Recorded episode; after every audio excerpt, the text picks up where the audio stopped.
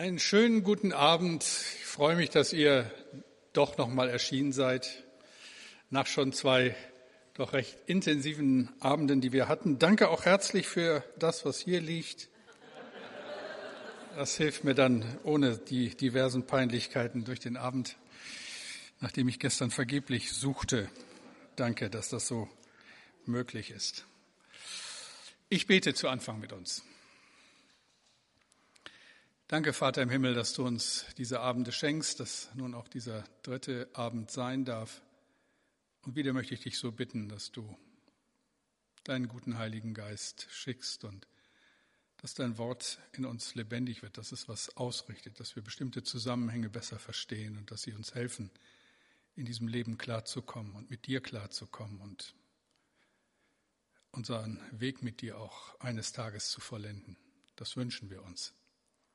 Danke für dein Wort. Amen. Ich fange mal mit äh, einer Beantwortung einer Frage von gestern Abend an, die mir dann doch keine Ruhe gelassen hat. Ich hatte dann den Eindruck, Eindruck doch ein bisschen zu schnell beantwortet. Und zwar die Frage von Horst, äh, wo er gefragt hat, ob ich nicht doch ein bisschen zu ungnädig mit diesen drei Freunden ins Gericht gehe. Also positiv müssen wir festhalten, damit das richtig verstanden wird. Einmal kommen sie ja, um nach Hiob zu sehen, und wer am Anfang das nachgelesen hat, wird feststellen, dass sie tatsächlich sieben Tage und sieben Nächte an seiner Seite aushalten, ohne was zu sagen. Das hat schon mal was. Das muss man erst mal bringen. Dann allerdings ändert sich die Situation, ich denke mal, weil sie es nicht mehr aushalten und weil sie jetzt eine Lösung wollen. Und dann fangen sie an zu reden. Ein bisschen viel. Also ihnen böse Absicht zu unterstellen, wäre sicherlich völlig falsch. Sie wissen es nur nicht besser. Und schließlich war auch noch so ein Gedanke, beobachten wir bei Ihnen eine Reaktion, die uns auch vertraut ist und die ich als sehr problematisch empfinde. Und ich glaube, jeder von uns weiß, wovon ich rede. In Hiobs Leben lief alles wunderbar. Der Mann hat Karriere gemacht. Er galt als der reichste Mann im Nahen Osten. Dann hat er wohl eine tolle Ehe, tolle Kinder, ist angesehen, also alles, was du dir vorstellen kannst und dann noch fromm. Also wir sind ja alle mit beiden Beinen auf dem Boden. Uns muss ja klar sein, dass ein solches Leben bei aller Bewunderung, bei allem Dank auch bei den lieben Mitmenschen Neid hervorruft. Das können wir gar nicht verhindern. Und wenn dann so einem Menschen sowas passiert, jetzt will ich nicht zu weit gehen, aber so ein kleines bisschen Genugtuung steigt dann in uns auf, so nach dem Motto, jetzt lernt er das auch mal kennen. Jetzt passiert dem das. Das ist sicherlich nicht die angenehmste Seite unseres Wesens und auch immer wieder eine Seite, die wir Gott bringen müssen. Aber so ein kleines bisschen Neid ist uns allen nicht unbekannt, führt dann eben auch dazu vielleicht, das wäre so einer der Versuche, ihr Verhalten zu erklären, dass da auch etwas mitschwingt nach dem Motto, na ja, Hiob, ganz so toll ist es auch nicht. Und jetzt siehst du mal, wie es anders läuft. Das nochmal so als Ergänzung zu dem, was da gestern angesprochen wurde. Wir kommen zum dritten und letzten Teil in diesen Tagen über das Buch Hiob. Ich denke, wer von euch mit hineingehört hat in diese Abende, wird gemerkt haben, dass Gott mit diesem Mann Schritt für Schritt ein Stück weitergeht. Dass das so seine Geschichte hat, die hier entfaltet wird.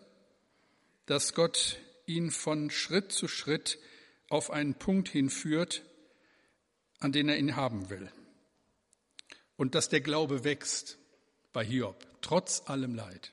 Das wird dann an zwei Stellen nochmal sehr deutlich, die wir heute Abend ansprechen. Von Kapitel zu Kapitel können wir beobachten, wie Hiobs innerer Mensch wächst. Er wird nicht kleiner und enger, sondern mutiger und selbst in seiner Wut und in seiner ganzen Angst ganz auf Gott konzentriert. Und das begeistert. Hiob und die Frage nach dem Leid. Wir unterscheiden bewusst oder unbewusst in unserem Leben kleines und großes Leid. Kleine Leiden, das sind so die vielen Herausforderungen und Unannehmlichkeiten in unserem Alltag, die wir nur zu gerne kennen, nur zu gut kennen und gerne vermeiden möchten. Ich sage nur Zahnarzt. Ich wollte euch jetzt nicht den Abend verderben. Enttäuschungen, die wir einfach erleben und die man nicht übersehen kann. Unerfüllte Erwartungen, falsche Wege, gescheiterte Beziehungen, enttäuschte Freundschaften, eben unangenehme Sachen aller Art. Verregneter Urlaub, geklaute Portemonnaie, was immer ihr nehmt. Die vielen kleinen Leiden unseres Lebens. Wenn wir nicht lernen, mit diesen kleinen Leiden angemessen umzugehen und sie als etwas hinzunehmen, was zu unserem Leben gehört, dann werden wir, wenn es dicke kommt, erst recht scheitern. Diese Unannehmlichkeiten, diese Dinge, die auch im Leben von Kindern Gottes nicht immer gerade laufen, bereiten uns vor, schulen uns. Auch das ist Arbeit Gottes an unserem Charakter. Sie gehören zu Gottes Plan mit unserem Leben und bereiten uns auf das vor, was uns in Gottes Herrlichkeit erwartet. Ich kann mich noch gut erinnern, als meine Mutter relativ neu gegenüber in dem Haus wohnte, hatte sie so zwei wunderschöne Blumenkübel davor vor die Haustür gestellt und am nächsten Morgen waren sie weg. Und das konnte sie nun überhaupt nicht verstehen. So nach dem Motto, wie kann Gott das zulassen? Das ist ja manchmal so ganz komisch, nicht? Da macht man es schön und wieso passiert mir das? Warum passt da keiner auf? 1. Petrus 1, 6 bis 7.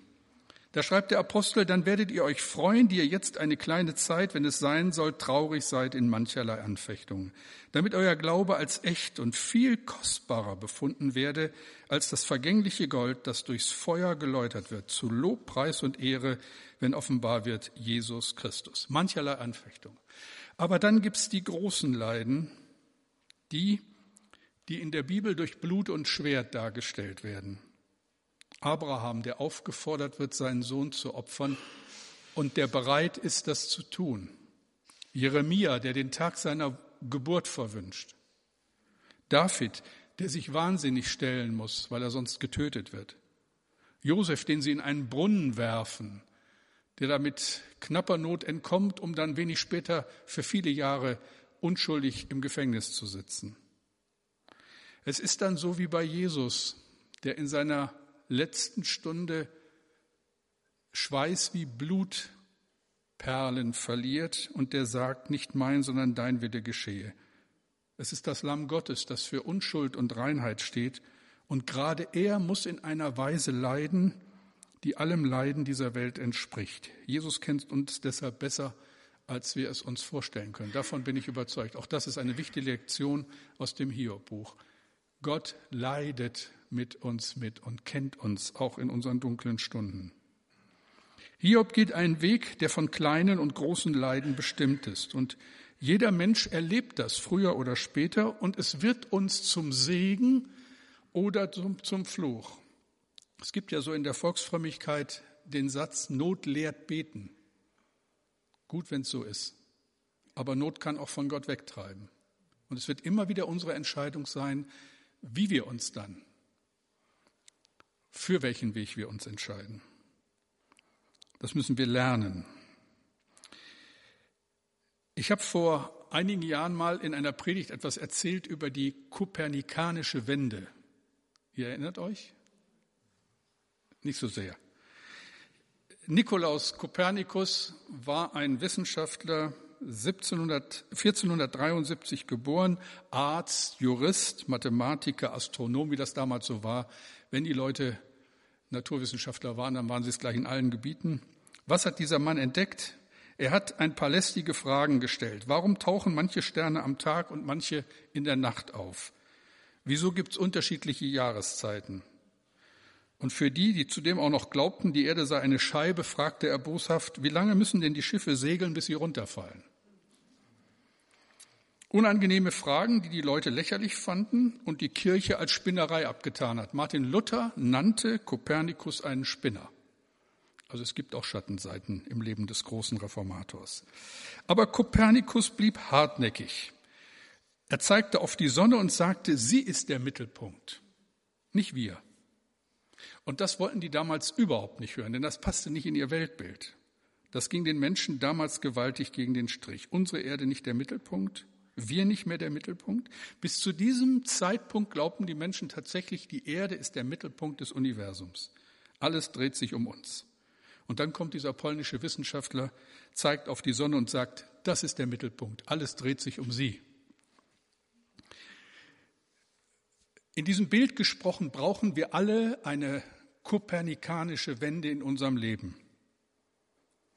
Und das ist die, wenn wir erkennen, dass nicht wir der Mittelpunkt des Universums sind, sondern er. Gott zeigt auf seinen Sohn und sagt, er ist der Mittelpunkt. Um ihn geht's. Und darauf wird Hiob vorbereitet. Auf den, dass er dem begegnet, der die Mitte allen Seins ist und von dem wir dann auch wieder das beziehen, was wir brauchen. Also es ist noch nicht vorbei. Es gibt kurze Momente, wo Hiob neue Hoffnung schöpft, wo er mutig und zornig Gott gegenübertritt. Aber die sind dann auch schon wieder Geschichte. Und dann stellen wir fest, im Laufe dieses Buches passiert's wieder. Resignation und Verzweiflung bestimmen die Antworten des Hiob. Hiob 17. Mein Geist ist zerbrochen. Meine Tage sind ausgelöscht.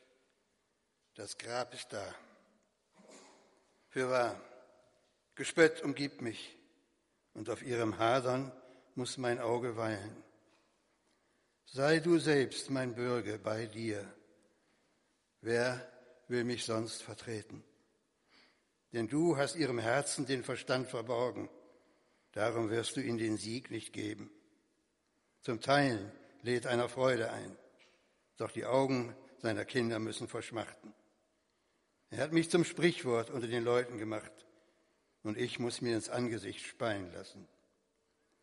Mein Auge ist dunkel geworden vor Trauern und alle meine Glieder sind wie ein Schatten. Darüber entsetzen sich die Gerechten und die Unschuldigen entrüsten sich über die Ruchlosen. Aber der Gerechte hält fest an seinem Weg. Und wer reine Hände hat, nimmt an Stärke zu. Wohlan, kehrt euch alle wieder her und kommt. Ich werde dennoch keinen Weisen unter euch finden. Meine Tage sind vergangen. Zerrissen sind meine Pläne, die mein Herz besessen haben.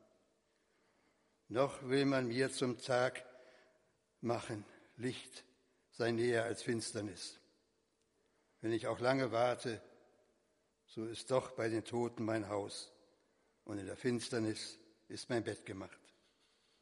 Das Grab nenne ich meinen Vater und die Würmer meine Mutter und meine Schwester. Worauf soll ich denn hoffen? Und wer sieht noch Hoffnung für mich? Hinunter zu den Toten wird sie fahren, wenn alle miteinander im Staub liegen. Viel dunkler, viel depressiver kann es eigentlich nicht klingen. Und das geht auch noch eine ganze Zeit lang so weiter. Das geht so weit, dass Hiob äußert, dass Gott ihn nur als Objekt betrachtet, an dem er seine Versuche macht. Und eben auch seine Familie und seine Freunde distanzieren sich von ihm und er hat keinen Bezug mehr zu ihnen.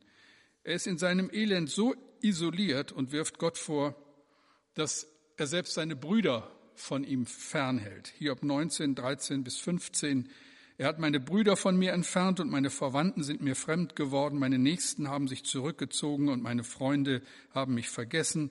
Meinen Hausgenossen und meinen Mägden gelte ich als Fremder. Ich bin ein Unbekannter in ihren Augen. Hiob steht alleine da. Gott und die Welt sind seine Feinde geworden. Er bettelt nur noch und weiß vor Angst nicht mehr aus noch ein. Und jetzt, ihr Lieben, genau an diesem Punkt passiert es. Und ich habe gedacht, wenn ich das früher mit der Technik abgesprochen hätte, wäre jetzt eine Fanfare erklungen. Oder Beethovens Ode an die Freude. Freude schöner Götterfunken. Oder Händels Halleluja aus dem Messias. Oder Richard Strauss, also sprach Zarathustra. Du, du, du, du. Das ist Beethoven. Na, ist egal. Ihr wisst, was ich meine. Oder der Schluss vom Bolero von Maurice Ravel. Also irgend sowas in der Richtung. Ja, das hätte ich, Rainer, das nächste Mal, weil ich mich, mich gewusst hätte, dass du da bist, hätte ich das vorbereitet. Wir kommen an die Stelle im Buch Hiob, die wohl am meisten zitiert ist, und das zu Recht. Mitten in der ganzen Dunkelheit, wie sie ja jetzt ausführlich beschrieben worden ist und wie sie uns Rolf gelesen hat, und ich weiß nicht, wie es euch gestern gegangen ist, bei der einen Stelle, die er zum Schluss gelesen hat, da kommt ja überein. Deswegen brauchte ich auch ein Taschentuch gestern Abend. Da hat es mich dann auch nicht mehr gehalten. In diese in diesem tiefen Dunkel der Seele und der Sinne entsteht Hiobs stärkstes Glaubensbekenntnis. Und man hat den Eindruck, es ist wie bei der Schöpfung. Gott sprach und es geschieht. Creatio ex nihilo. Aus dem Nichts. Es gibt keinen Anlass dafür. Es ist alles dunkel. Es ist alles ohne Hoffnung. Und dann kommen diese Sätze.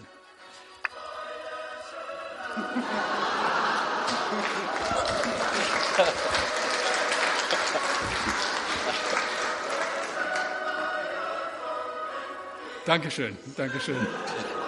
Man muss nur die richtigen Leute da oben sitzen haben. Schöpfung aus dem Nichts.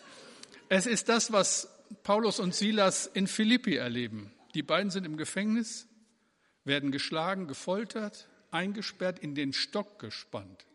In gebückter Haltung kann man sich gar nicht mehr vorstellen, was das bedeutete, über Stunden. Und dann steht Apostelgeschichte 16, 25 bis 26.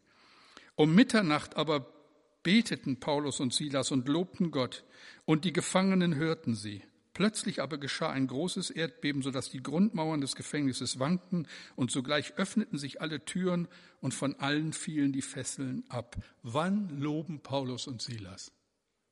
Um Mitternacht, als es am dunkelsten ist. Auch so wie aus dem Nichts, also da, wo eigentlich kein Anlass ist zu loben, da stimmen sie ein Lob Gottes an und das verändert diese Situation völlig. Um Mitternacht loben sie Gott. Man fragt sich, wo kommt dieser Glaube her? Wo kommt er bei Hiob her? Ich versuche es nicht zu erklären, ihr Lieben. Es ist reine Gnade. Aber es passiert. Es geschieht, Gott schafft es und Gott schenkt es. Und es beginnt mit einer Ankündigung, die Großes erwarten lässt. Hiob 19, 23 und 24. Ach, würden doch meine Worte in einer Inschrift festgehalten, in Stein gemeißelt und mit Blei noch ausgegossen, lesbar für alle Zeiten. Hiob, was kommt jetzt? Was will er festhalten für alle Zeiten? Jetzt kommt's. Hiob 19, Vers 25. Aber ich weiß, dass mein Erlöser lebt. Und als der Letzte wird er über dem Staub sich erheben. Wo kommt das jetzt her? Lesen wir den Zusammenhang nochmal in einer anderen Übersetzung, die dem hebräischen Grundtext ein bisschen näher kommt als der vertraute Luthertext. Hiob 19, 25 bis 27. Und doch weiß ich, dass mein Erlöser lebt und auf dieser Erde das letzte Wort haben wird. Mag meine Haut noch so zerfetzt und von meinem Fleisch wenig übrig sein, werde ich Gott doch sehen. Ich werde ihn sehen. Ja, mit meinen eigenen Augen werde ich ihn erblicken, ohne jede Fremdheit. Danach sehnt sich alles in mir. Lest das nochmal nach und dann erklärt mir, wie das aus dem Zusammenhang zu begreifen ist. Vorher tiefste Dunkelheit, die ist auch noch nicht abgeschlossen. Und dann plötzlich dieses Licht. Ich denke, dass Hiob nicht wusste, was er da sagt. Also nicht im Vollsinn dessen, was da über seine Lippen kommt. Denn diese Worte richten den Blick in die Zukunft. Sie sind reine Prophetie und sie reichen bis ins Neue Testament. Und hier hat jedes Wort Gewicht. Mein Erlöser spricht das letzte Wort. Jesus ist der Erlöser. Er ist Alpha und Omega. Er ist das lebendig gewordene Wort Gottes. Gott wird sich seiner Sache annehmen. Erlöser kann man ja auch übersetzen mit Anwalt. Er tritt für mich ein und kämpft für, mein Recht. Jesus ist dieser Anwalt, Fürsprecher beim Vater. Da kommt, da entfaltet sich all das schon im Ansatz, was wir aus dem Neuen Testament her erst kennen. Haut, Fleisch, Knochen, die Vorstellung der Wiederherstellung ist sehr real. Unsere Zukunft ist nicht irgendwann mal ein körperloses Geistwesen zu sein, sondern auf der neuen Erde mit neuem Körper Gott zu ehren. Auch das klingt hier an. Das, was Jesus in seiner Lehre vom Reich Gottes verkündigt, findet sich hier im Alten Testament ein erstes Mal. Hiob wird so zum Vorbild auf Christus hin. Und dann schließlich berührt der Vers 27 unser Herz. Danach sehnt sich alles in mir. Danach sehnt sich alles in mir. Sehnsucht nach Gott. Sehnsucht nach der Nähe Gottes. Immer mehr von dir, immer mehr. Durst nach dem Wasser, das nur Jesus austeilen kann. Offenbarung 22, 17, die Verheißung auf die letzte Zeit. Und der Geist und die Braut sprechen, komm, und wer es hört, der spreche, komm, und wen dürstet, der komme, und wer da will, der nehme das Wasser des Lebens umsonst. Danach sehnt sich alles in mir. Mit Hiob 19, 25 bis 27 könnte eigentlich das Buch enden. Manche Alttestamentler sehen hier den Schluss und würden am liebsten nicht weitermachen. Aber es ist noch nicht Schluss. Und ich denke, auch das ist nicht Zufall. Es ist so wie in unser aller Leben, wir haben dann solche Momente der Offenbarung und Nähe Gottes, dass alles zur Seite tritt und uns ist in dem Moment alles klar. Aber dann kommt der Montag oder der Dienstag und dann geht's weiter. Es ist eine besondere Offenbarung. Es ist eine Sternstunde Gottes im Leben des Hiob, aber es bedeutet noch nicht die Himmelfahrt, sondern nur ein Atemholen auf der langen Strecke. Das mutet Gott uns zu. Früher manchmal so als Jugendlicher gedacht, am besten wäre es doch Bekehrung und dann nichts wie ab in den Himmel. Das, das, das wäre Hiob, 25, äh, Hiob 19 und Schluss. Aber es geht weiter. Für Hiob ist es noch nicht zu Ende. Er hat ja noch Freunde.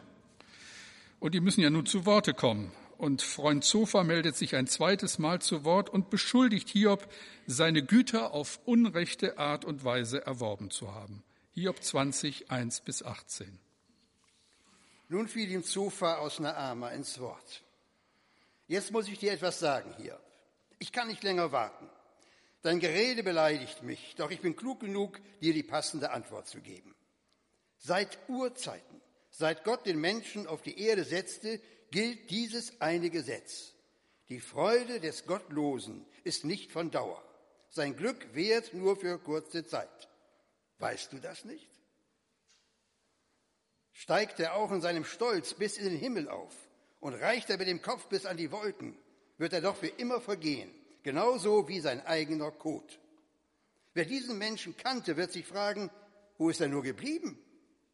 Er wird endlos, spurlos verschwinden wie ein Traum, verfliegen wie ein flüchtiger Gedanke. Wo er wohnte, wird keiner ihn mehr erblicken. Seine Söhne werden bei den Armen betteln gehen, weil er sein Hab und Gut zurückerstatten musste. Noch strotzt er vor Kraft, doch bald wird er im Staube liegen. Böses tun ist ihm ein Vergnügen, ein Leckerbissen, den er sich auf der Zunge zergehen lässt, den er lange im Mund behält, um den Geschmack nicht zu verlieren. Doch sobald er ihn verzehrt hat, wird der Leckerbissen zu Schlangengift. Das unrechte Gut, das er verschlingt, muss er wieder erbrechen, weil Gott ihn dazu zwingt. Was er so gierig in sich aufsaugt, stellt sich als Schlangengift heraus. Ein Biss der Fieber bringt ihn um. Er wird nicht im Überfluss leben. Ströme von Milch und Honig fließen nicht für ihn. Was er sich mühevoll erworben hat, muss er zurückgeben. Er darf es nicht genießen. An seinem großen Gewinn kann er sich niemals freuen. Das nenne ich Trost. Das ist sehr erbaulich. Also mit anderen Worten muss uns ja klar sein, was hier gesagt wird. Hier, ob du hast das verdient. Und nun forsch mal, warum du das verdient hast. Was wir aus, und damit unterscheidet sich die Zeit vor Urzeiten gar nicht so sehr von der unsrigen, was wir in unserer Leistungsgesellschaft so gut kennen, hat seit ewigen Zeiten seinen Niederschlag in den Religionen gefunden. Die Lehre von der Vergeltung wie du mir, so ich dir. Typen wie Zofa verstehen nur das System der guten und schlechten Noten. Wenn die Noten nicht reichen, wirst du nicht versetzt. Wenn du nicht lieb bist, kommst du nicht in den Himmel. Und wie viele ernsthafte Christen leben nach diesem Schema? Nicht aus einer Beziehung heraus, sondern unter einem System. Das ergibt Sinn. Ich gebe mein Bestes, streng mich an und Gott belohnt mich mit ewigem Leben. Klingt gut, lässt aber keinen Raum für Gnade und hat überhaupt nichts mit der Liebe Gottes zu tun und auch nicht mit unserer Liebe zu Gott. Kleiner Ausflug in das, was wir jeden Monat hier in unserer Gemeinde tun. Wir feiern das Abendmahl und ich lese 1. Korinther 11, die Einsetzungsworte. Wer nun unwürdig von dem Brot isst und aus dem Kelch des Herrn trinkt, der wird schuldig am Leib und Blut des Herrn. Da hast du es doch, Pastor, da steht's doch. Plus und Minus. Nun hoffe ich, dass das keiner von euch so sagt, denn erschüttert frage ich, was hast du in all den Jahren gehört und überhaupt verstanden? Was macht uns denn würdig? Da ist keiner, der Gutes tue, auch nicht einer. Was macht uns denn würdig? So halten wir nun dafür, dass der Mensch gerecht werde ohne des Gesetzes Werke, allein durch den Glauben. Was macht uns denn würdig? Denn darin wird offenbar die Gerechtigkeit, die vor Gott gilt, welche kommt aus Glauben in Glauben, wie geschrieben steht, der Gerechte wird aus Glauben leben. Was macht uns denn würdig? Denn durch Gottes Gnade bin ich, was ich bin, und seine Gnade ist nicht vergeblich gewesen an mir. Der nimmt das Mal unwürdig, der immer noch meint, er hätte es sich verdient.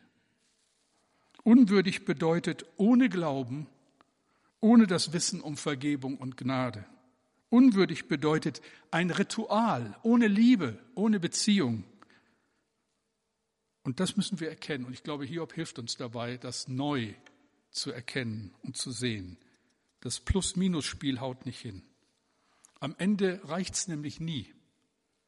Und dann finden wir gestandene Kinder Gottes, Prediger und Pastoren, Älteste und Diakone, die überhaupt kein Vertrauen zu Gott haben. Sie fühlen sich wie Figuren in einem Schachspiel, werden hin und her geschoben und verstehen den Allmächtigen nicht. Alles ist ohne Sinn und mit unendlicher Mühe verbunden. Und Zofa ist ein Vertreter dieser Gattung und beendet seine zweite Rede. Und Hiob antwortet ihm zunehmend bestimmter und mit Überzeugung, Zofa, es gibt kein einheitliches Schema. Es gibt gute Menschen, die ein glückliches Leben führen und es gibt auch gute Menschen, die ein schreckliches Leiden durchleben müssen. Und es gibt böse Menschen, denen es richtig gut geht und die sind auch noch glücklich dabei. Wir pflegen uns in der Überzeugung, dass Atheisten und Verbrecher doch eigentlich, dass es Atheisten und Verbrechern doch eigentlich schlecht gehen muss. Das meinen wir so, aber es trifft nicht unbedingt zu. Es ist kein Schema. Und auch nicht für die, die sich treu zur Gemeinde halten. Auch in der Gemeinde gibt es viele unglückliche Menschen, angefochtene Menschen. Hiob hat sein ganzes Vertrauen auf Gott gesetzt und das Problem für ihn ist, dass ihm das anscheinend überhaupt nichts nützt. Zu diesem Schluss muss er kommen. Hiob stellt fest, das Ganze ist nicht logisch. Hiob 21, 19 bis 26.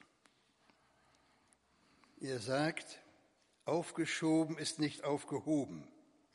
Gott straft dessen ihre Kinder.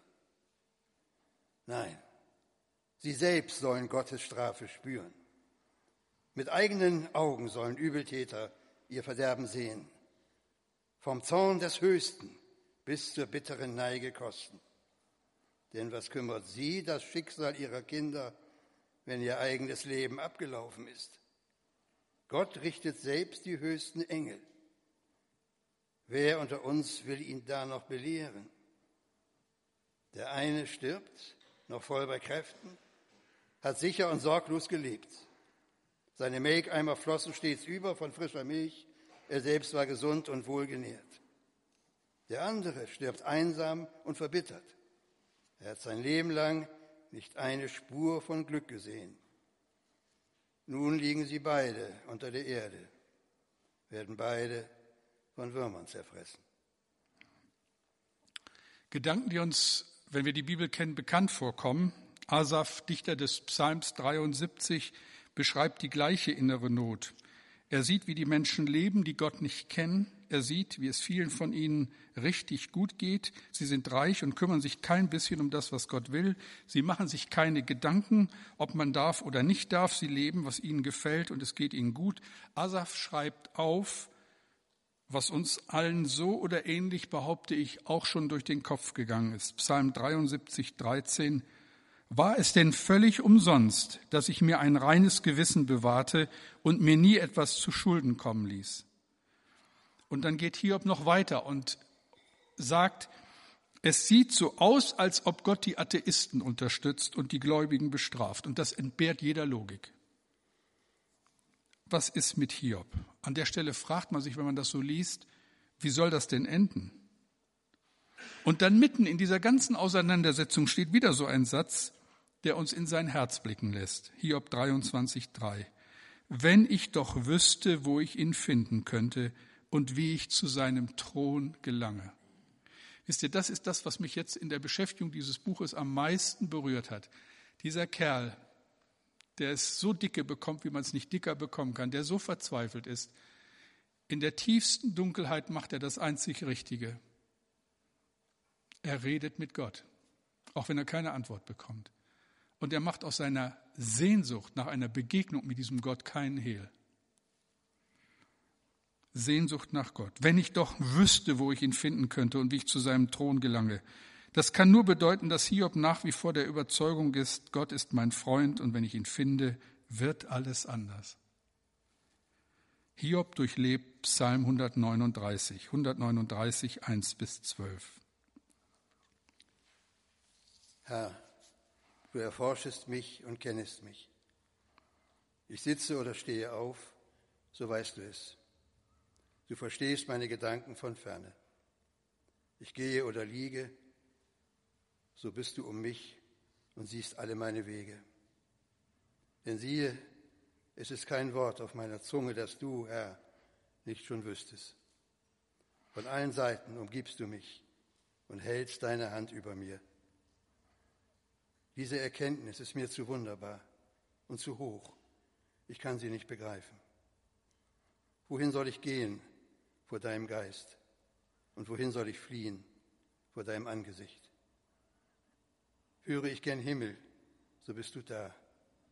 Betete, bettete ich mich bei den Toten, siehe, so bist du auch da. Nehme ich Flügel der Morgenröte und bliebe am äußersten Meer, so würde auch dort deine Hand mich führen und deine Rechte mich halten. Spräche ich, Finsternis möge mich decken und Nacht statt Licht um mich sein, so wäre auch Finsternis nicht finster bei dir und die Nacht leuchtete wie der Tag. Finsternis ist wie das Licht. Es hilft nichts, es geht weiter und die Ratgeber auf der Bank haben immer noch was zu sagen. Bildach von Schuach, wir erinnern uns, das war der Rechtgläubige, beginnt mit einem großen Hymnus auf die Allmacht Gottes. Lesenswert, Kapitel 25. Das klingt richtig gut. Und da kann man nicht sagen, das ist falsch. Im Gegenteil, das könnte man vertonen und es wäre ein korrekter Text. Aber an dieser Stelle passt es nicht. Es erscheint einem wie Verdrängung. Wir kennen das ja manchmal auch aus dem Gemeindeleben. Nicht nach einer ernsten Predigt, einer harten Ermahnung erklingen sanfte Klemme, Klänge und die Aufforderung, fröhlich nun Gott zu loben. Manchmal ist Loben nur Flucht. Die Auferstehung gibt's nicht ohne das Kreuz. Die halbe Wahrheit ist wie das halbe Evangelium, Heresie, falsche Lehre, und die schadet mehr, als dass sie nützt. Bildert singt, lasst uns den Herrn erheben, und Hiob antwortet. Was antwortet Hiob? In Kapitel 26 finden wir die wohl genaueste und poetischste Beschreibung des Kosmos in der ganzen Bibel. Also das Hiob-Buch hat es wirklich in sich, wenn man sich dem mal nähert. Der Hinweis auf einen unbegrenzten Raum findet sich nur hier, an dieser Stelle im Buch Hiob. Hiob 26, 7. Gott spannt den nördlichen Himmel über den leeren Raum und hängt die Erde am Nichts auf. Auch das ist ein Blick weit über das hinaus, was Menschen damals denken und sich vorstellen konnten. Lange vor Kopernikus. Aber auch das Staunen über die Schöpfung ist nur ein schwacher Trost. Hiob gesteht Bilder zu, dass er recht hat, wenn es um die Schöpfung geht, fragt dann aber auch gleich wieder, was nützt mir das? Was nützt mir der Gang durch den Wald? Das Staunen über die Schöpfung, wenn meine Kinder tot sind, wenn mein Eigentum verpfändet ist, wenn ich krank bin. Aber trotzdem, die Wende deutet sich an. Wir müssen ja auch nun langsam mal dahin kommen. Die Abende neigen sich dem Ende zu. Kapitel 28 ist Dreh- und Angelpunkt im Hiob-Buch. Das Lobpreis der Weisheit Gottes, Frage nach der Erkenntnis Gottes auf der einen Seite.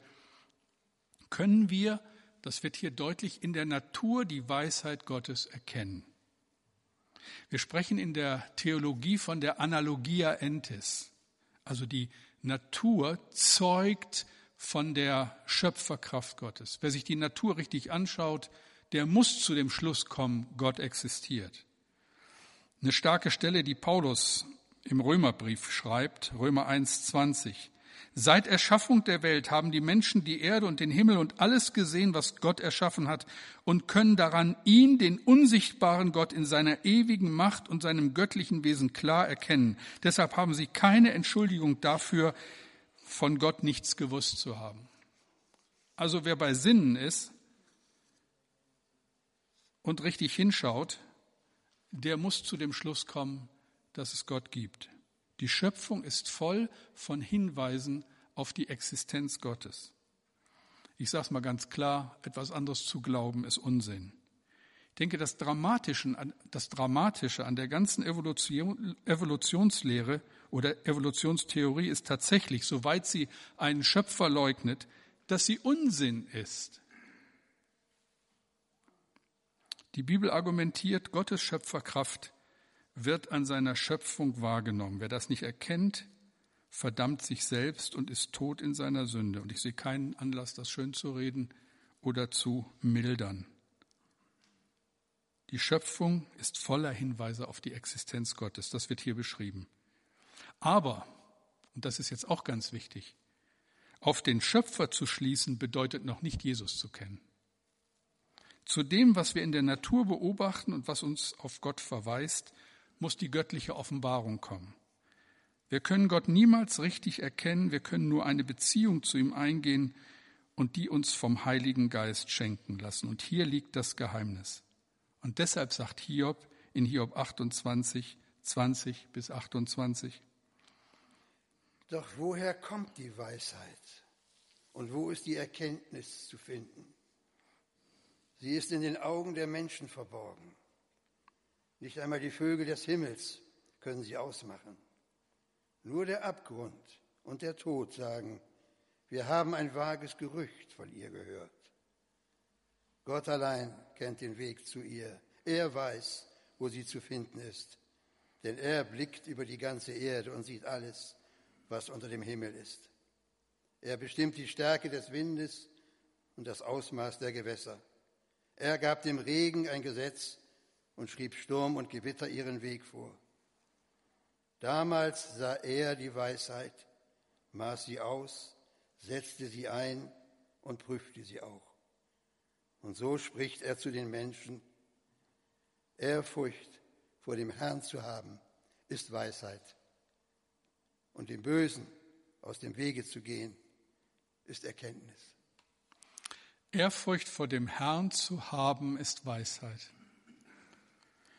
Wir gehen noch einen Schritt weiter. Wir nähern uns dem Finale. Hiob vertritt vor Gott seine Sache. Er wird zu seinem eigenen Anwalt. Und jetzt geht er alle gängigen Sünden durch und stellt jedes Mal fest, dass er sie nicht begangen hat. Da wäre ich persönlich vorsichtiger, aber Hiob tut das. Und er fängt mit denen an, die am unangenehmsten sind, mit den sexuellen Sünden, die wir uns gerne bis zum Schluss aufheben. Hiob 31.1, dieser wunderschöne Vers. Ich habe einen Bund mit meinen Augen geschlossen, dass ich keine Jungfrau mit begehrlichem Blick anschauen will. Was für eine Aussage. Er hat niemandem etwas gestohlen, er hat nicht gelogen, nicht betrogen, er ist sich keiner Schuld bewusst. Er war nicht unfreundlich zu seinen Knechten, unterstützt die Armen und Witwen, hat seine Macht nicht missbraucht, sein Wohlstand hat ihn nicht stolz gemacht. Gott hat er angebetet, niemals einen Götzen, nie war er schadenfroh, immer gastfreundlich. All das betont er am Ende des Kapitels, kann es als sein Anwalt selbst unterschreiben und bestätigen, hat sein Plädoyer gehalten, der Fall ist abgeschlossen, jetzt ist der Richter dran. So kommt einem das vor. Aber da gibt's ja noch einen, den habe ich überhaupt noch nicht erwähnt. Es gibt ja noch einen vierten Freund, als wenn die drei nicht schon genug wären. Zum Schluss kommt Elihu. Der tritt plötzlich auf und keiner weiß, woher er kommt. Er ist ein Vertreter der jungen Generation. Er wird eingeleitet und er war noch sehr jung. Einer der zornigen jungen Männer. Und über eine weite Strecke hat er wohl nichts gesagt, aber dann redet er und da blitzt dann schon was auf von, von Erkenntnis und manche Stellen berühren ein, zum Beispiel Hiob 36, 15 bis 16. Aber den Elenden wird er aus seinem Elend erretten und ihm das Ohr öffnen durch Trübsal. So reißt er auch dich aus dem Rachen der Angst in einen weiten Raum, wo keine Bedrängnis mehr ist und an deinen Tisch voll von allem Guten wirst du Ruhe haben. Mir ist dieses Wort mal zugesprochen worden in einer ganz dunklen Stunde meines Lebens und ich habe es aufgesogen. Das ist ja richtig. Bloß lest den nächsten Vers, dann merkt ihr auch, er verfällt in das gleiche Muster wie die älteren Kollegen. Und dann redet er ein ganzes Kapitel lang und wiederholt all das, was die gesagt haben, die er jetzt gerade angegriffen hat. Und dann hat man den Eindruck, als dann Kapitel 38 zu Ende ist, oder beziehungsweise beginnt, 37 zu Ende ist, dass Gott sagt, Elihu, halt einfach mal die Klappe. Und jetzt redet Gott. Und da haben wir 37 Kapitel drauf gewartet. Jetzt müsste eigentlich wieder, lass die Fanfare weg, aber äh, eigentlich müsste sie jetzt nochmal kommen, denn jetzt, ihr Lieben, und es ist Kapitel 38, und wenn du das in deiner stillen Zeit liest, dann hechelst du dich durch diese Kapitel und denkst, wann kommt's denn endlich? Jetzt kommt's. Hiob 38, 1 bis 12, jetzt redet Gott. Und Rolf liest. Dann aber redete Gott mit Hiob. Er antwortete ihm aus dem Sturm. Wer bist du, dass du meine Weisheit anzweifelst mit Worten ohne Verstand? Tritt mir gegenüber wie ein Mann und gib mir Antwort auf meine Fragen. Wo warst du, als ich das Fundament der Erde legte? Sag es doch, wenn du so viel weißt. Wer hat ihre Maße festgelegt und wer die Messschnur über sie gespannt. Du weißt es doch, oder etwa nicht? Worin sind die Pfeiler der Erde eingesenkt und wer hat ihren Grundstein gelegt? Damals sangen alle Morgensterne und die Engel jubelten vor Freude. Wer schloss die Schleusentore, um das Meer zurückzuhalten, als es hervorbrach aus dem Mutterschoß der Erde? Ich hüllte es in Wolken und in dichtes Dunkel wie in Windeln. Ich setzte dem Meer eine Grenze, schloss seine Tore und Riegel und sprach, bis hierher sollst du kommen und nicht weiter. Hier müssen sich deine mächtigen Wogen legen. Sag, hast du je das Tageslicht herbeigerufen und der Morgenröte ihren Weg gewiesen? Und man wird ganz still. Und man ahnt auch etwas von diesem wunderbaren Vorgang der Schöpfung und wie intensiv Gott daran beteiligt war.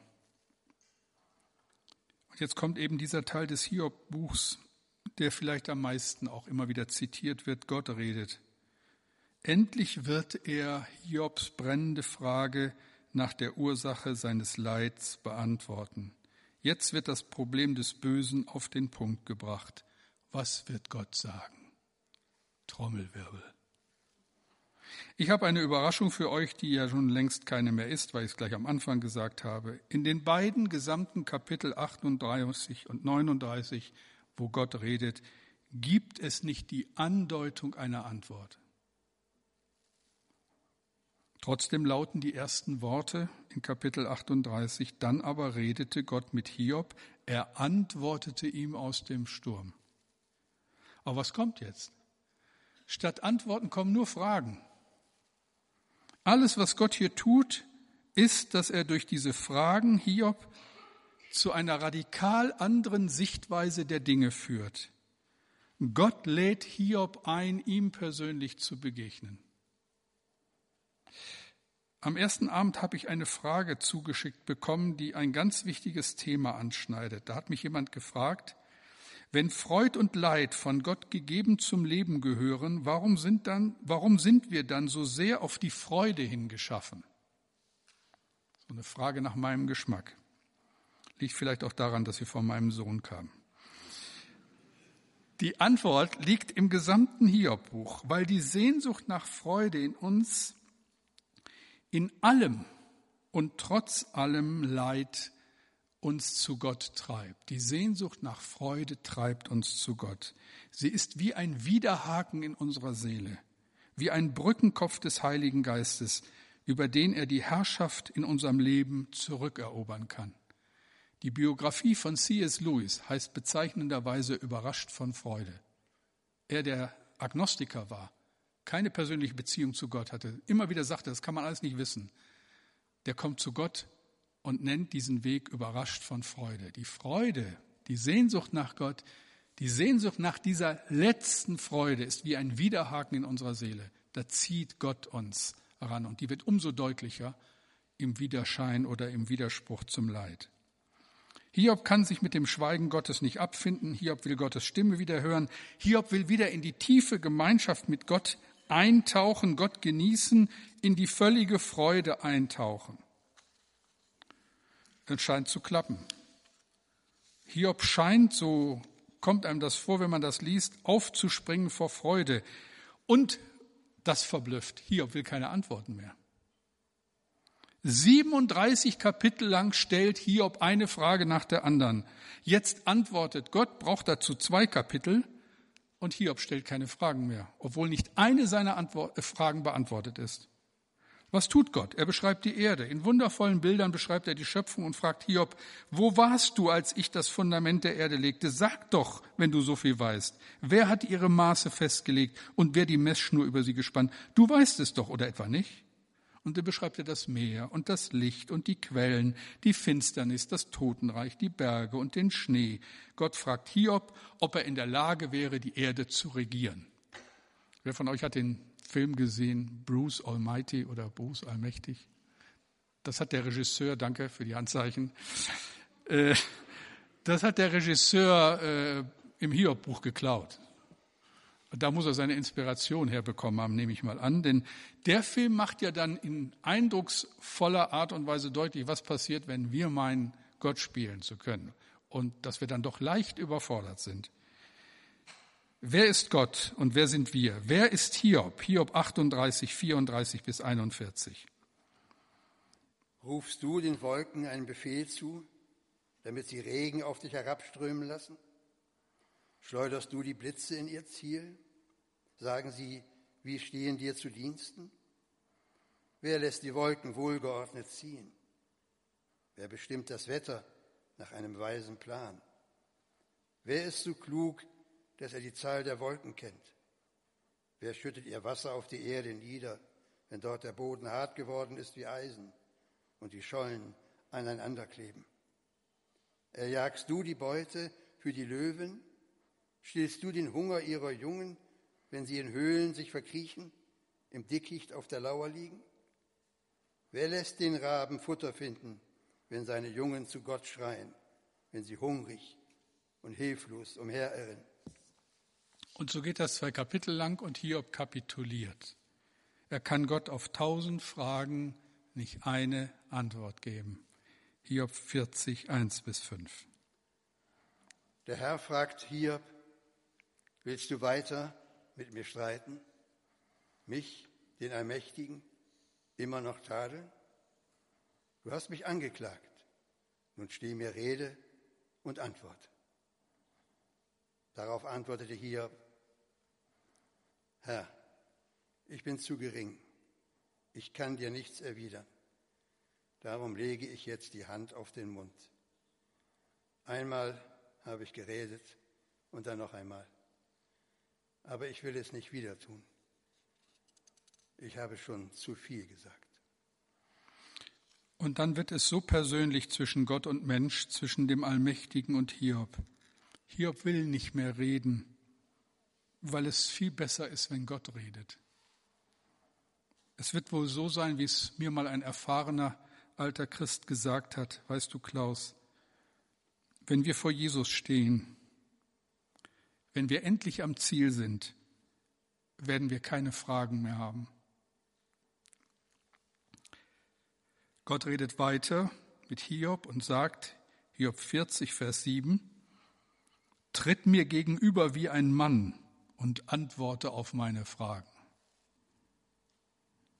Jetzt mal mit meinen Worten, es geht weiter, Hiob. Auf, keine Müdigkeit vortäuschen. Mit dir macht das richtig Freude zu reden. Mit einem, der keine Angst vor mir hat. Wer so hartnäckig dranbleibt und nicht aufgibt, der wird mir ein bester Freund. Das ist die Botschaft des Hiob-Buches. Und dieser Dialog wird im ganzen Buch Hiob auch deutlich. Es gibt kein Wissen ohne Glauben. Ich glaube, dass das das Elend einer Wissenschaft ist, die davon ausgeht, dass es keinen Gott gibt und alles ein Produkt des Zufalls ist. Ohne Glauben ist alles Wissen bloße Information, die sich ständig ändert, die gerade mal passt oder nicht passt, aber die auch dem ständigen Fluss der Veränderung unterworfen ist. Ob die Bibel in unser Leben hineinsprechen darf, ob Gottes Reden in unserem Leben Frucht bringt, hängt davon ab, ob wir den einen kennen, ob wir ihn kennen. Daran entscheidet sich alles. Und zu dieser Erkenntnis kommen wir nicht ohne Leid und Schmerz. Und wer das leugnet, ist auf dem falschen Dampfer. Das geht eben nicht. Der ganze Weg des Hiob ist die Arbeit Gottes an seiner Seele das Beschneiden der Rebe, damit sie mehr Frucht bringt. Und schon wieder sind wir im Neuen Testament, nämlich bei dem, was Jesus in Johannes 15 so beschreibt. Ich bin der wahre Weinstock und mein Vater der Weingärtner. Eine jede Rebe an mir, die keine Frucht bringt, wird er wegnehmen. Und eine jede, die Frucht bringt, wird er reinigen, dass sie mehr Frucht bringt. Ihr seid schon rein um des Wortes willen, das ich zu euch geredet habe. Bleibt in mir und ich in euch. Wie die Rebe keine Frucht bringen kann aus sich selbst, wenn sie nicht am Weinstock bleibt, so auch ihr nicht, wenn ihr nicht in mir bleibt. Ich bin der Weinstock, ihr seid die Reben. Wer in mir bleibt und ich in ihm, der bringt viel Frucht. Denn ohne mich könnt ihr nichts tun. Wer nicht in mir bleibt, der wird weggeworfen wie eine Rebe und verdorrt. Und man sammelt sie auf, wirft sie ins Feuer und sie müssen brennen.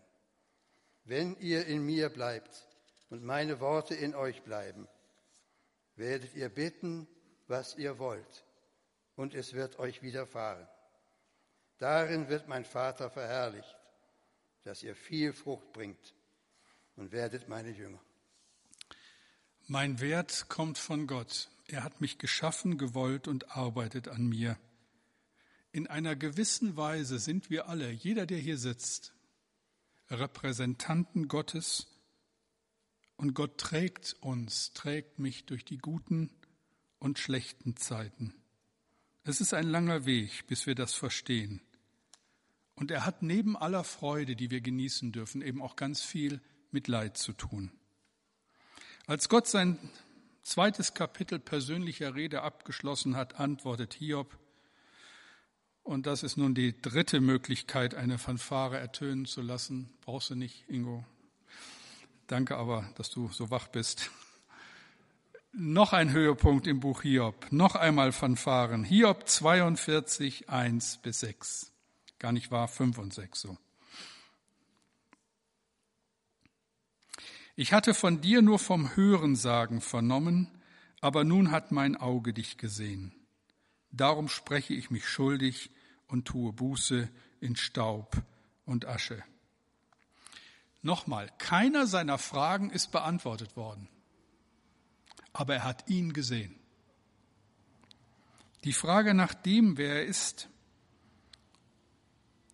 beantwortet der Herr, indem er Hiob begegnet und damit alle anderen Fragen. Und jetzt geht's Hiob wieder gut. Die Distanz zu Gott ist überwunden. Er kann sagen, alles andere spielt keine Rolle. Du schaust mich an und ich schaue dich an und das ist genug. Satt werden an seinem Bild. Hiob nimmt das vorweg, was Paulus im ersten Korintherbrief schreibt. 1. Korinther 13, 12.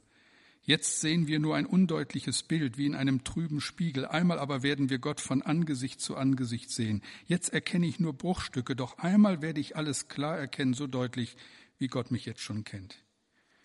Ihr Lieben, das Buch Hiob, das ist mir nun klar geworden in der langen Zeit meiner Vorbereitung, ist vielleicht das großartigste Buch geistlicher Dramatik, das je geschrieben worden ist. Es beschreibt genau das, was Gott in der Geschichte immer und immer wieder getan hat. Er liebt uns so sehr, dass er uns eine Hauptrolle zugedacht hat auf dieser Erde. Er lässt zu, dass wir mit ihm ringen, wie einst Jakob am Jabok. Er wirbt um uns wie ein Bräutigam um seine Braut. Und ich kann es nicht fassen. Wie geht die Geschichte aus? Das darf ich euch nun nicht vorenthalten. Hiob 42, 7 und Rolf liest noch einmal. Nachdem der Herr dies alles zu Hiob gesagt hatte, wandte er sich an Eliphas aus Theman. Ich bin voller Zorn über dich und deine beiden Freunde. Ihr habt nicht die Wahrheit über mich gesagt, so wie mein Diener Hiob es tat.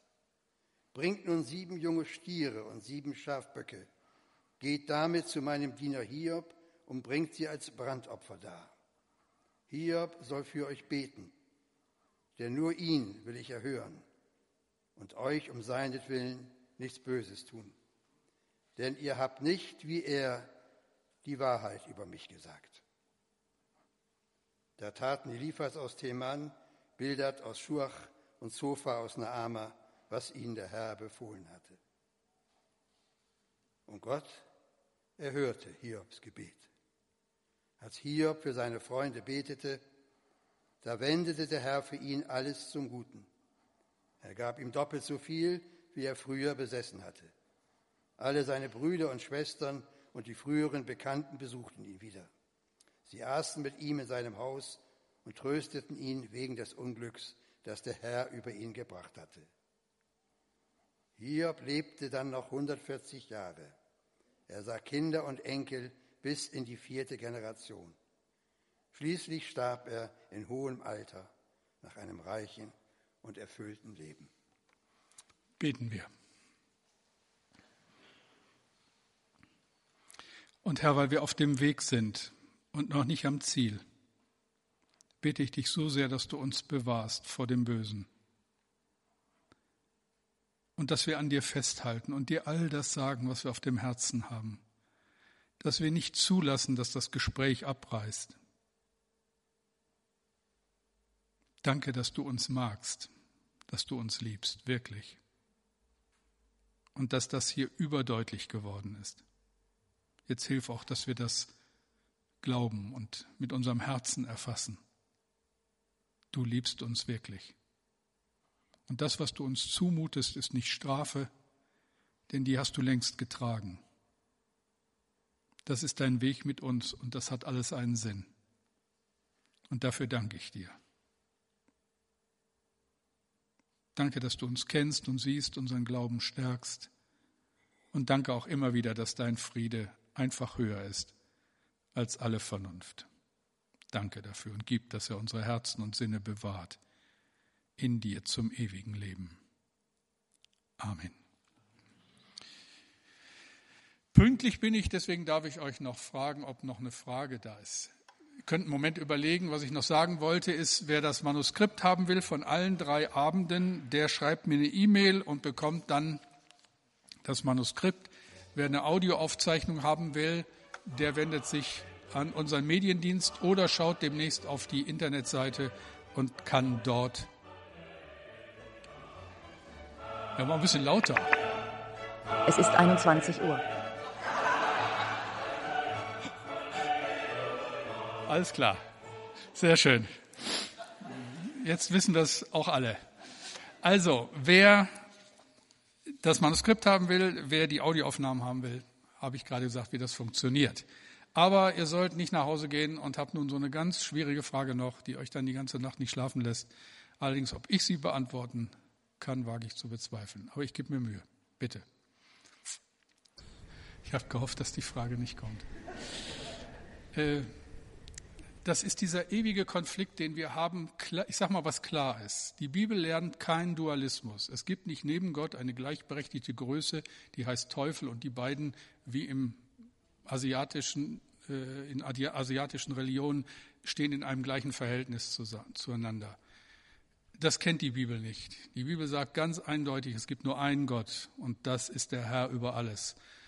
Aber unter seiner Herrschaft, weil er seinen Geschöpfen Freiheit gegeben hat, gibt es Zeiten, Perioden, und diese Zeit hat auch der Satan, wo er in Eigenständigkeit anrichten darf, was er nun mal tut. Menschen verführen und Böses tun. Das ist die gleiche Zeit, die jeder Mensch bekommen hat. Zeit eben, wo die Liebe uns zugesteht, Ja oder Nein zu sagen. Wenn das die Pfeile Gottes sind, dann in diesem weiteren Sinne, dass Gott es ist, der es zulässt. Aber er, das ist das Gleiche, was wir im Vater unser beten, äh, und führe uns nicht in Versuchung, sondern erlöse uns von dem Bösen. Gott, sagt der Jakobusbrief, versucht uns nicht zum Bösen. Aber er lässt offensichtlich Dinge zu, die dazu dienen, uns ihm näher zu bringen. Aber wir können es nicht immer verstehen, warum es geschieht.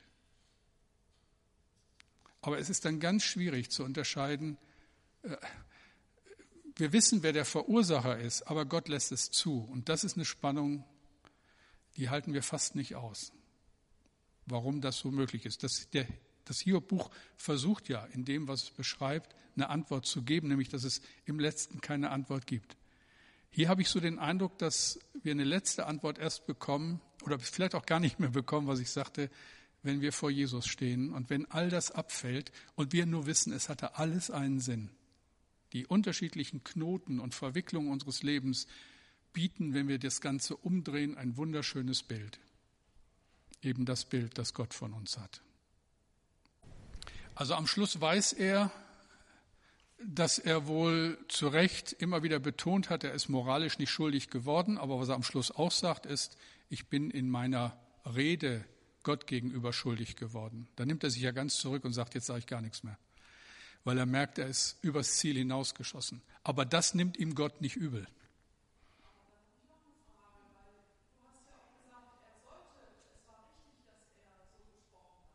Ja.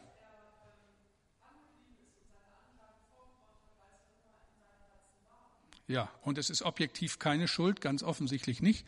Aber Gott sagt ihm dann auch ganz klar so, mein lieber Hiob, jetzt hör mir mal zu. Das, was du mir sagst, ich habe das ja gesagt, hat ja Gott alles zugelassen und am Schluss gibt es keinerlei Strafe von Gott für Hiobs Reden.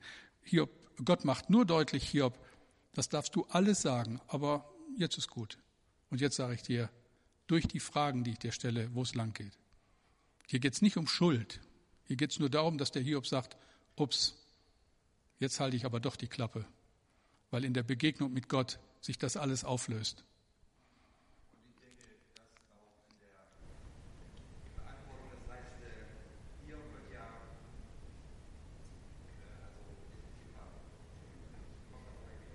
Ich, da war noch jemand, der sich gemeldet hat. Ja, Stefan?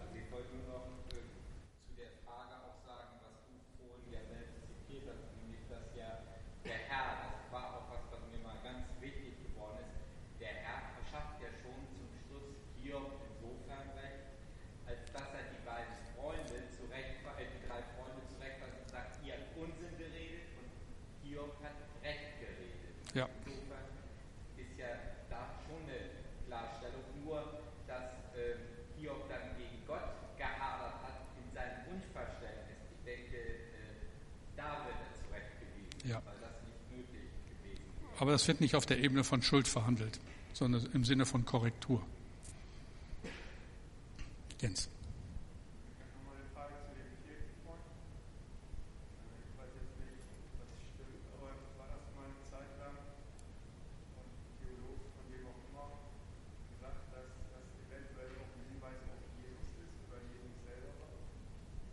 Das habe ich.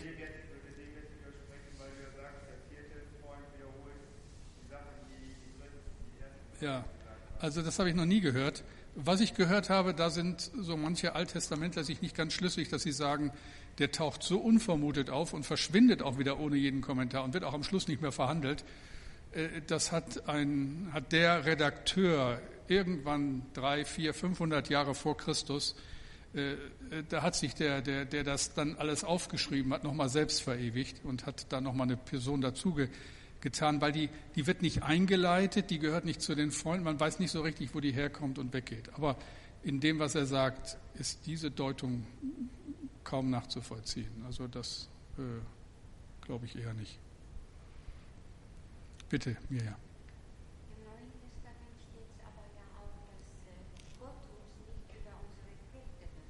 Amen.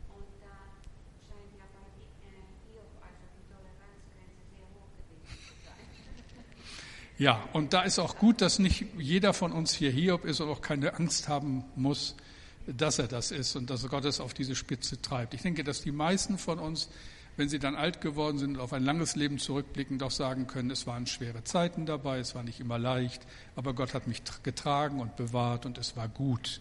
Das, was Hiob durchgemacht hat, treibt, glaube ich, dieses ganze Problem nur auf die Spitze und macht damit deutlich für alle Zeiten, was es bedeuten kann und was es bedeuten soll.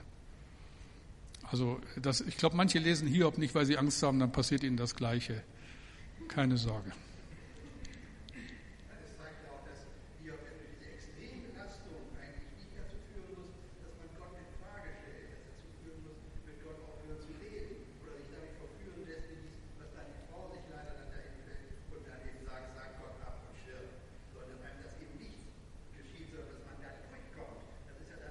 Es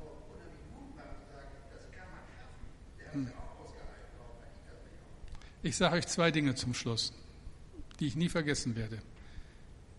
Das eine liegt viele, viele Jahre zurück. Udo Schlüter war damals Ältester dieser Gemeinde und lag im Krankenhaus in Bremen-Ost. Hatte eine eingefallene Lunge, also ich weiß nicht, wie man das nennt, äh, die dann, dann kriegt er hier so einen Schlauch, guckt aus seinem Brustkorb, dann wurde das aufgepumpt, damit sie wieder angewachsen. Eine ganz schmerzhafte und komplizierte Kiste. Und ich habe ihn, ich glaube, Werner Deike war dabei, ich weiß es aber nicht mehr genau. Wir haben ihn besucht, haben mit ihm gebetet. Und als wir rausgegangen sind und er da so lag, das klingt jetzt komisch, habe ich ihn um das, was mit ihm da passierte, beneidet. Also nicht um das Loch in der Brust. Aber Gott war so nah, das war so eine heilige Atmosphäre in diesem Krankenzimmer, dass ich rausgegangen bin und fast ein bisschen neidisch war auf das, was dem Udo da an Nähe Gottes gerade geschenkt wird. Und das ist eine Erfahrung, die Kinder Gottes immer wieder im tiefsten Leid machen. Und die andere Geschichte, wenn ihr mich fragt, in welcher Zeit deines Lebens war dir Gott am nächsten, also oder besser gefragt, in welcher Zeit deines Lebens hast du am wenigsten an der Existenz Gottes gezweifelt? Dürft ihr dreimal raten, wann das war? 2001, in der schlimmen Zeit meines Burnout. Am meisten in diesen vier Wochen in Gunzenhausen. Ich habe das alles nicht verstanden. Ich bin auch um den See gefahren und habe mal laut gesagt, lieber Gott, wenn ich so mit meinen Kindern umgehen würde wie du mit mir, würden die sich herzlich bedanken. So wütend war ich, also so wütend ist das falsche Wort, so, so, so, so unverständlich war mir, was mit mir passierte. Aber ich habe in dieser ganzen Zeit äh, nie irgendwelche Zweifel daran gehabt, dass Gott existiert. Im Gegenteil. Ich würde mir das manchmal gerne zurückholen, weil, weil das so, so deutlich und so klar war, dass er da ist wie nie vorher und nie nachher. Was haben wir denn da gerade? Schmetterling, wüsste. Jetzt kommt die Raupe, die auch noch ans Fliegen. Das ist auch noch ein schönes Zeichen. Okay, ich denke, damit machen wir Schluss. Ich danke euch, dass ihr so treu dabei wart.